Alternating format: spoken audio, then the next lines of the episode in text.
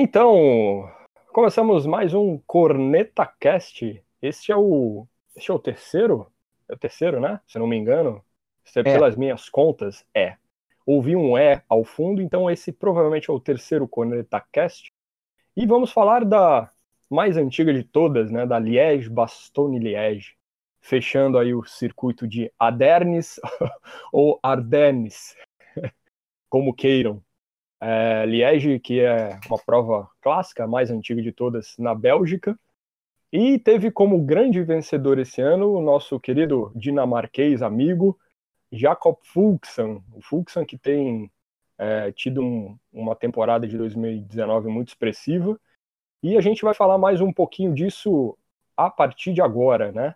O Fuglsang, ele teve um terceiro lugar na Amstel, um segundo na, na Flash Wallone, e consagrou-se o campeão da Liège, Baston Liège.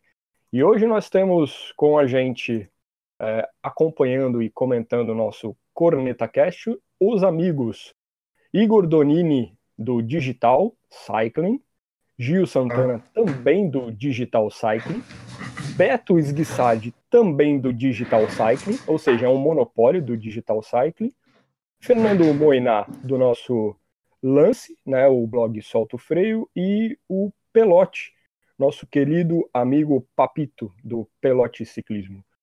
E vamos começar com a pauta de hoje, né? Falando da consistência do, do Fultz, né? Que vem numa temporada de 2019 muito boa, e a recompensa veio com a vitória na é, encerrando aí com o Liège Bastogne Liège. Vamos começar com o nosso amigo Fernando do blog é, Solta o Freio. Fernando, é, o Fuxan estava merecendo essa vitória, né? Isso, mais do que merecer. Certamente pelo 2019 dele, que é incrível. Mas eu acho que mais. Ele sempre foi um cara que, enfim, era muito bom, tem um motorzão, mas não, tenha, não, não tinha como finalizar. Esse ano realmente está diferente. Eu acho que a, do, de um tempo para cá, Quer dizer, desde a, do, acho que a prata aqui no Rio fez muita diferença na, em termos de confiança dele. A vitória de, da Dauphiné 2017, que é uma prova realmente diferente das outras, porque está todo mundo lá pronto para correr o tour. Corredor de tour de três voltas, ele não tem essa. É, não é ele. Então, eu acho que se você se a gente lembrar até 2010, ele foi quarto em Lombardia, com um, atrás de Scarpone, de e de Gilbert. Então eu acho que esse aí é o caminho dele. É, parece que o Vino, o Vino tá, tá dando um jeito na Astana toda, né? A Astana tá com a bola toda e acho que nosso amigo Igor Donini concorda com isso, né, Igor? Bom, com certeza. É, a Astana esse ano 23 vitórias, se não me lembro. O Sang fez uma temporada incrível, Lopes também vários atletas ali da equipe sempre andando ali na, nas cabeças, né? E eu acho que essa essa, essa fase agora do, das clássicas nos Ardennes agora veio veio coroar isso, né?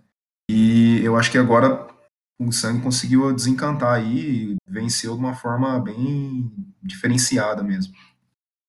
É, exatamente. O Fuxan despachou um por um, né? Foi uma vitória bem, bem legal na fuga.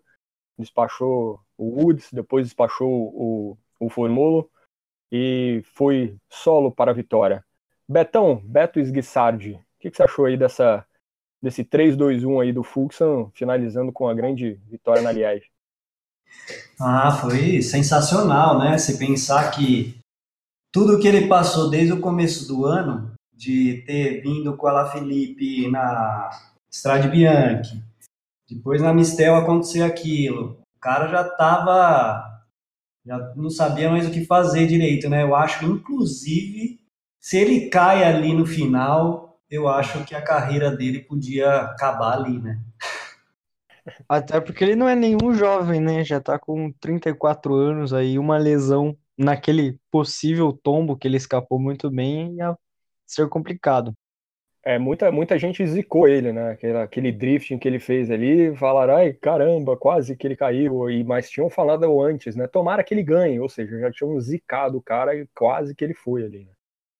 É, eu ali foi um momento assim que me chamou muita atenção, assim, pensar no, olha, é, ainda bem que não aconteceu nada, porque é um cara que merece muito, né? Você pensar tudo que ele estava fazendo e, e você percebe nas falas do Alaphilippe que é um cara respeitado, não é aquele adversário que o cara não quer que ganhe.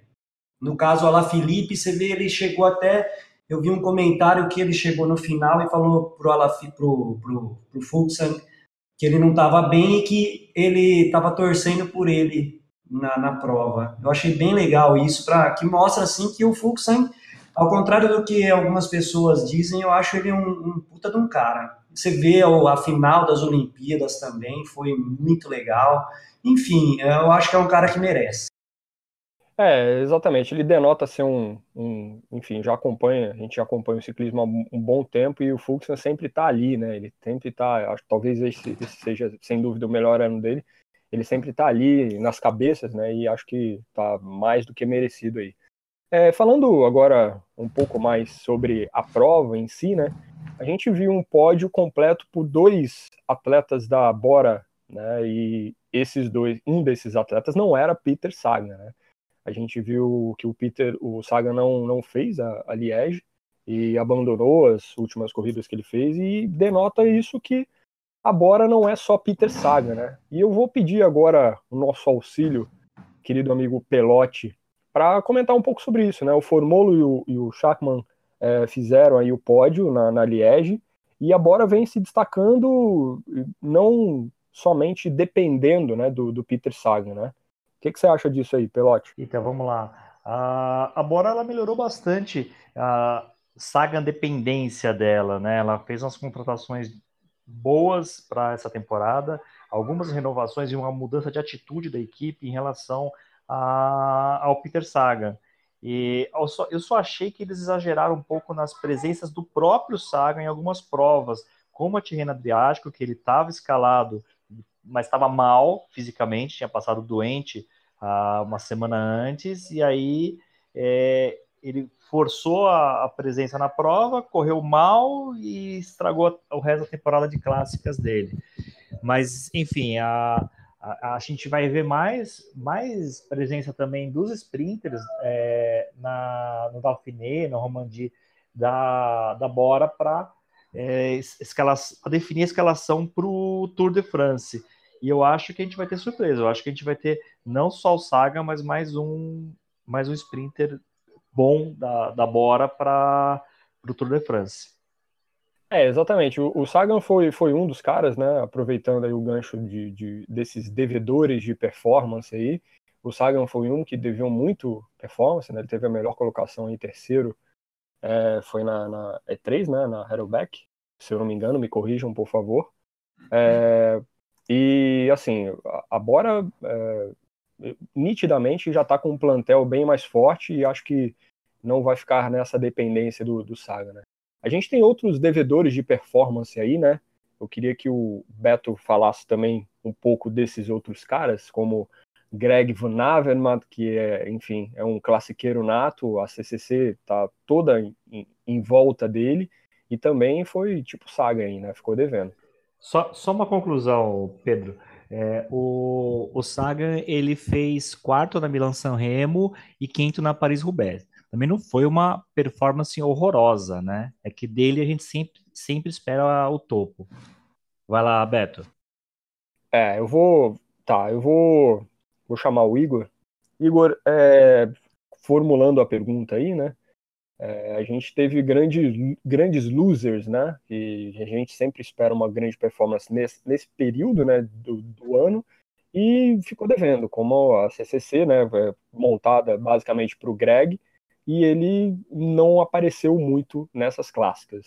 É, eu estava dando uma olhada com mais ou menos uns 120, 110 km no final, que foi quando a coisa começou a andar mesmo. Step pegou a ponta e começou a acelerar o pelotão. O, o Greg lançou um ataque ali com 80 km final, umas coisas assim, meio sem sentido, sabe? E eu fiquei pensando, falei, pô, tá parecendo a Movistar sem o Valverde, os caras fazem uns ataques nada a ver também. Pô. Mas eu achei que, enfim, o, o Greg ele não tem muito o que fazer, né? Não tem muita equipe ali, tava trabalhando ali com, com o Alessandro Demarque, que nunca andou em clássica, então os caras não tinham muita escolha, né? Mas eu gostei bastante, vocês estavam falando da Bora, né? Eu gostei bastante da Bora essa temporada. Os caras estão com 18 vitórias, né? Só uma vitória do Saga na temporada. O Sam Bennett vem aí com uma carcaça muito boa aí, se mostrando um excelente velocista. E eu acho que a grande revelação dessa, dessa das clássicas dos Ardennes esse ano é o Max, Max Schachmann, né? O alemão, ele fez, até puxei aqui no Pro Cycling Stats, ele fez um quinto na Mistel Gold Race, quinto na Flash Wallone, e terceiro na Liège-Bastogne Liège, fora vitórias na, na País Basco, andou super bem na Catalunha, venceu uma etapa também, com certeza uma excelente revelação desse ano aí. Bem bacana. É, exatamente, exatamente. Por falar em stats, a gente vai chamar o senhor stats, que é o nosso querido amigo Fernando. Fernando, o que que a sua conclusão aí do Greg, né? O Greg foi segundo na Loop, né? Terceiro na Harrowback, décimo na Ronde e sexto na Estrade não são resultados ruins, né? Mas em se tratando de Greg Van Avermaet, é um, são resultados pouco expressivos, né? São, realmente são. O, o Avermaet, sem dúvida, o sonho da vida dele ainda é ganhar Tour de Flandres. Esse é o é, na casa dele ali. E ele realmente nunca decolou lá. E mesmo passando as clássicas Flemish, ele, ele tentou empurrar das Ardennes para ver se conseguia um resultado, mas na forçação de barra, porque Valverde, Ardennes é, né, é, é, é, o nome dele nos últimos, sei lá quantos anos. E se ele não foi bem na Flash na quarta-feira passada, é, não adianta, né? Não, ele, tudo bem, teve tal da abelha que entrou, que ele comeu, engoliu, não sei o quê, mas ele nunca tinha sido, não estava na frente nunca, enfim, não, não, não é assim como o GV Sagan atacou também, ficou no, no, no grupo lá na Paris-Roubaix, mas foi o que a gente espera deles, o que eles mesmos esperam de si mesmos. Então eu acho que realmente passou, eles os três têm que reagrupar, mirar bem para frente. É, exatamente. A gente está tá falando de, de, de caras que são cartas marcadas né, nesse, nesse, tipo de prova. O Valverde, Valverde na Flash é, tem cinco títulos na, na Flash, né? Então uma prova que o cara naturalmente ele, ele vai bem. Né? Então é, é, preocupante quando a gente vê que ele não demonstrou a performance que a gente esperaria dele. E agora vai engatar num giro em maio aí, sabe-se Deus como é que ele vai levar. Betão, é, aproveitando a gente falando do Valverde, é, muitos dizem sobre a, a maldição da camisa arco-íris, né? Você acha que o, o Valverde é suscetível a isso também? Olha, eu não acredito muito nessa maldição, né? Ainda mais depois do Saga, de tudo que ele fez. Estão falando que está chegando a maldição tardia, né, para o Saga. Mas realmente o ano do, do Bala não, não tá bom. Dizem que ele deu uma adiantada, uma adiantada, uma atrasada no treinamento. Mas enfim, o certo é que nessa época do ano, o ano passado, ele estava destruindo tudo, né? Agora, um outro cara que foi perdedor foi o Dan Martin, né? Que também está nessa, nessa do, do Bala. Nas Ardennes ele sempre foi muito bem. E também foi outro cara que ficou, inclusive ele saiu dessa prova antes do Bala, parece que foi no primeiro é. no primeiro primeiro ponto de apoio ali, ele já abandonou. É, o Bala saiu com, com 105, né? Faltando 105 para a chegada, e ele, o, o, o, Martin saiu bem antes, assim. Eu comecei a acompanhar, já, já os dois já estavam fora da prova. Vamos chamar então Gil Santana. Gil, você que é um grande fã do Bala, você que é um grande fã do Sagan, do Dan Martin, o que, que você achou desses losers nessa temporada de clássicas?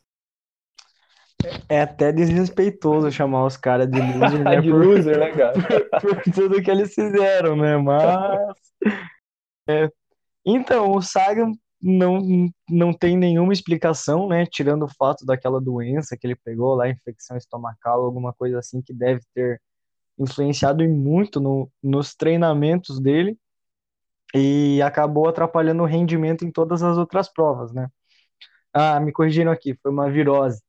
É, Isso. e, e isso no, no nível deles, que é muito parelho, é complicado, né? Ainda bem que a, a equipe dele tá salvando ele, já estão com 19 vitórias aí, né? Bastante gente se, se destacando, como também já falaram. É, quanto ao Dan Martin, eu não li nada sobre, não, não sei o que aconteceu, mas realmente decepcionou, né?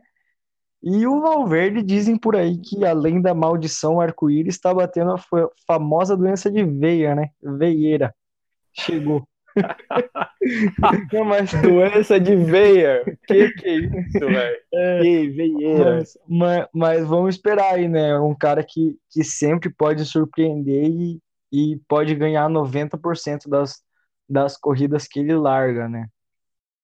É, exatamente. É um cara que a gente não pode falar, como eu disse, aí brincando, obviamente, de loser, né? O Sagan, o Valverde jamais serão losers, esses caras. Esses caras, onde largarem, com certeza darão preocupação aos adversários. E a gente teve uma, uma Liège, Bastogne Liège, com um acabamento diferente, né? Esse ano foi o primeiro ano que ela não acabou com aquelas clássicas subidas, né? Então foi um trecho que eu particularmente, eu não costumo classificar nada do ciclismo como chato, né? Mas esse final acho que ficou devendo, assim. Eu acho que uma clássica do, do peso da Liège poderia ter um, um pouco mais de dureza no final. Obviamente que é um percurso muito duro, né? 260 km, 4 mil de altimetria. Mas eu acho que aquele finalzinho ali, pelo menos os últimos 15, 10, poderiam ter mais pimenta. Fernando, você que é o cara dos stats, o que, que você achou desse final novo da Liège? É, eu, eu sou suspeito, né? Porque eu sempre achava a Liège a mais monótona de todos, só atrás da Flash Ballon, que você anda 250 quilômetros para ter um campeonato de arrancada de um quilômetro no final. Então, um troço muito, entendeu? É. E aí a Liège era um, era mais é, no final to, todo mundo se guardava para o final porque senão os gregários iam buscar.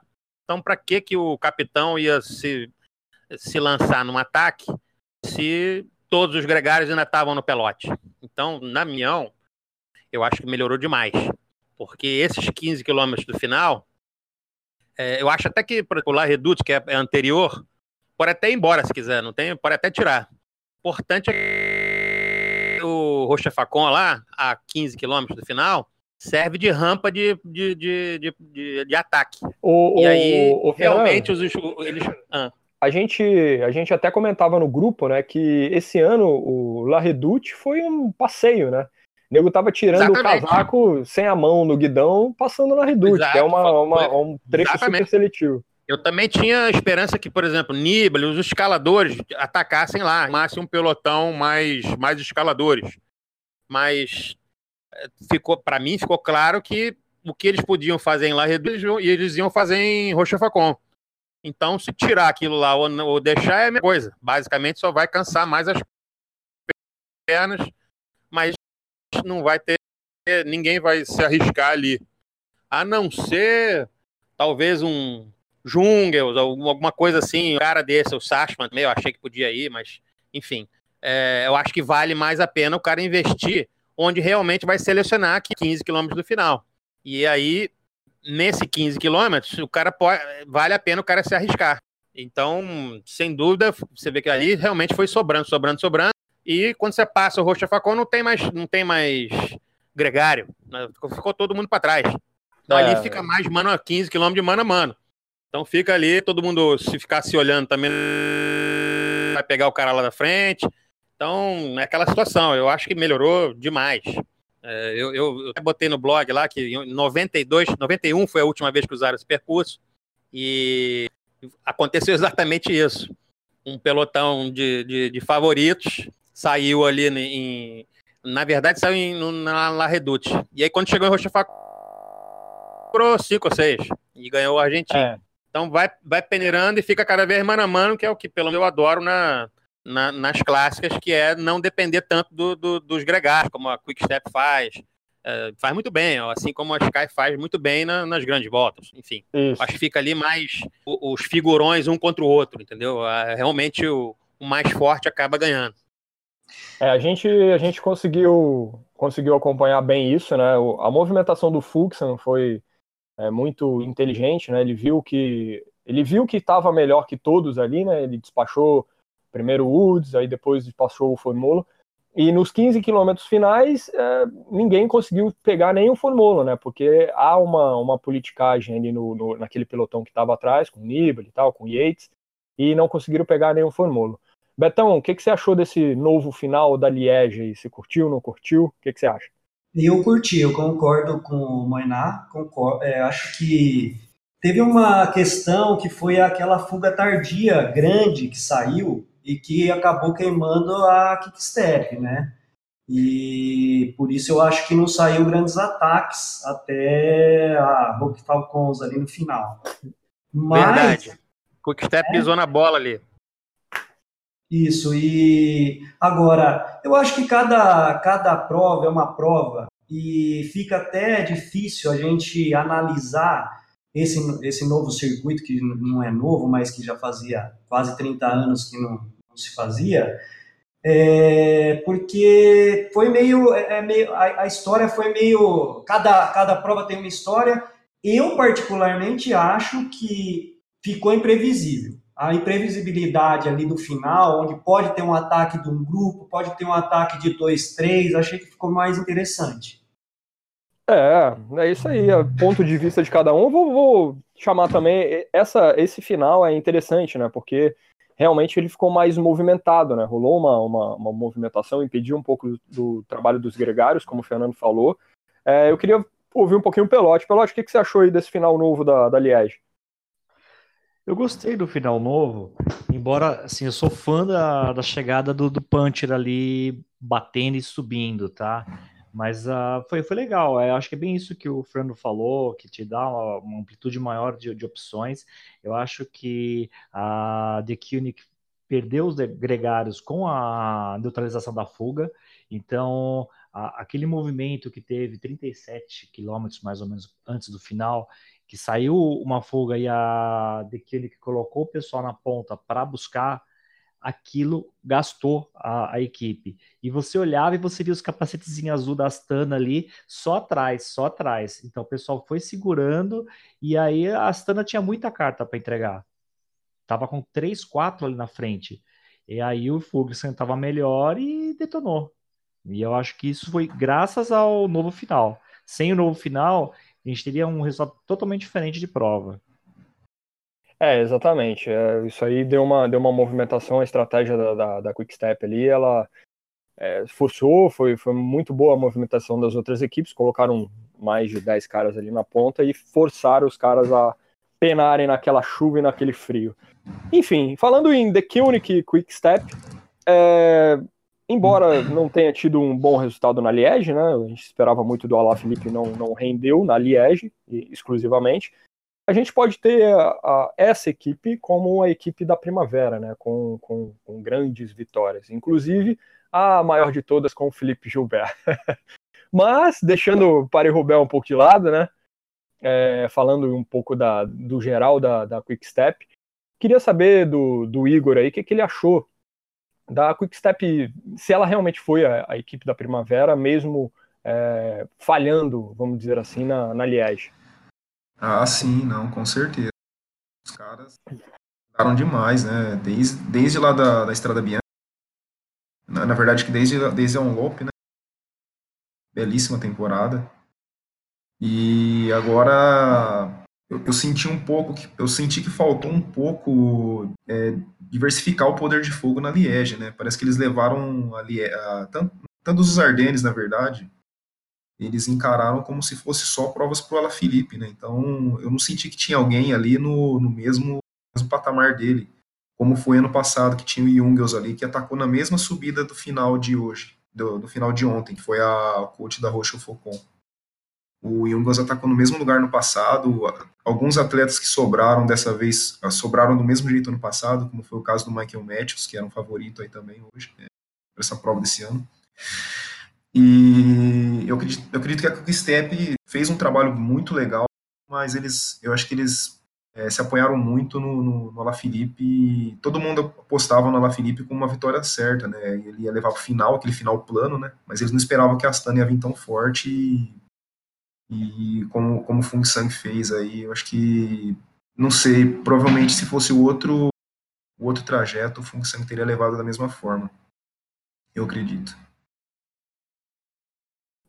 É, então, esse, é, Igor, esse, esse lance do, do Alá Felipe, é, eu, eu, sinceramente, na transmissão não estava entendendo se era realmente um mau posicionamento, era proposital, mas aí depois, mais para o fim da prova, a gente viu que realmente era é, um, mau um mau posicionamento de, de não estar tá bem mesmo, né? ele não estava tão bem, tanto que em várias ocasiões ali tinha cara de ataque dele e ele não, não, não se movimentou.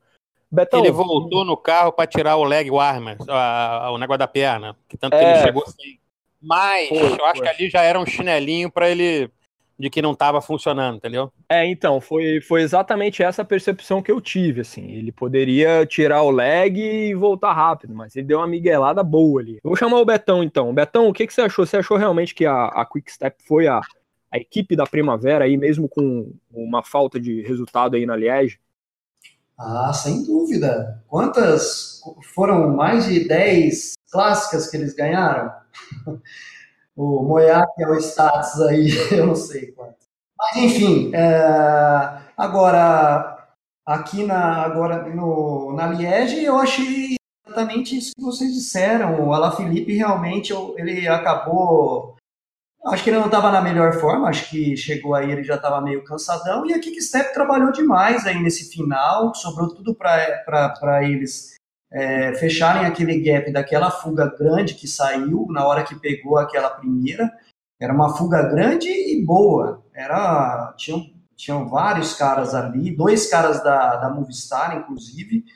E chegou no final, lá Felipe era. Eu também fiquei com essa sensação, não sabia se ele estava lá atrás porque ele não estava bem ou se, não, ou se era uma questão de posicionamento lá, conversando com a equipe, o que, que era. Até assustei na hora que ele apareceu. Assustei não, né? Eu achei que ele tivesse bem quando ele apareceu atrás do Fuxan na última subida. Mas aí depois. É. Pode falar, pode falar. É, não, foi, foi, foi estranho mesmo, porque a gente não espera isso de um, de um contender, né?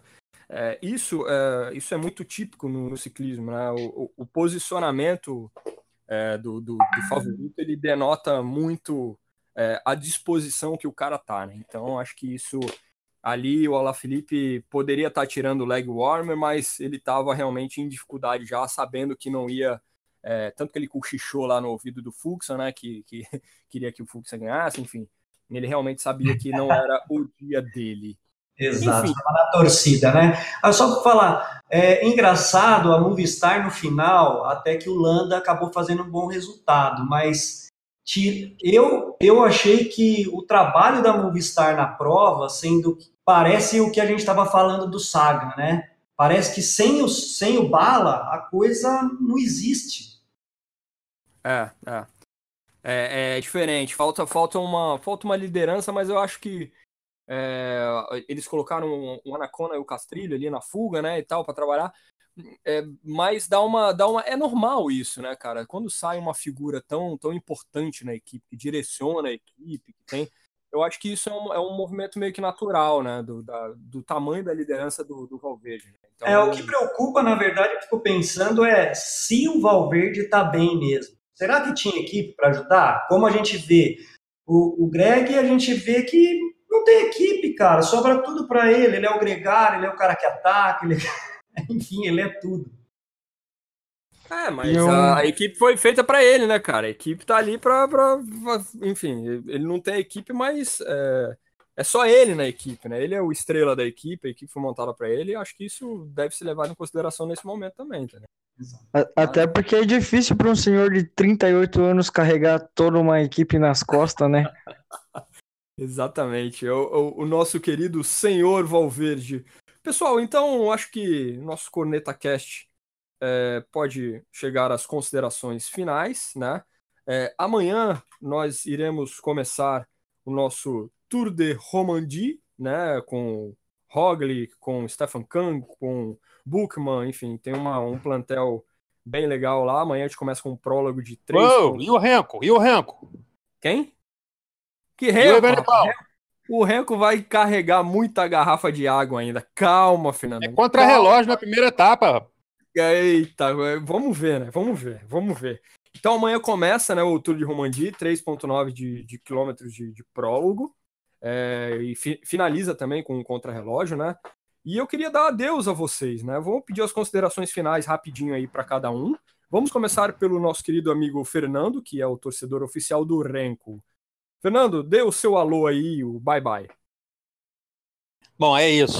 Gostei mais uma vez, muito legal participar aqui e muito ansioso para o dia de amanhã.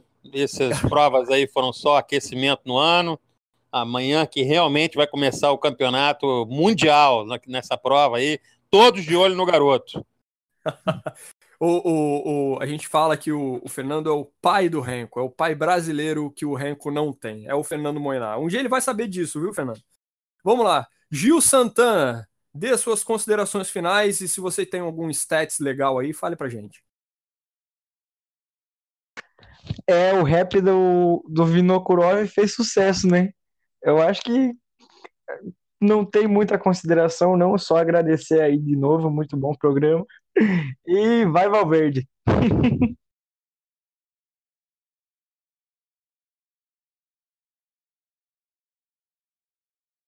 Vamos então para o nosso amigo Beto Esguissardi. Betão, diga tu, o que que tu achou do cast número 3 e dê o seu alô. Muito bom, muito bom. Terceiro episódio do Corneta Cast melhorando a cada dia.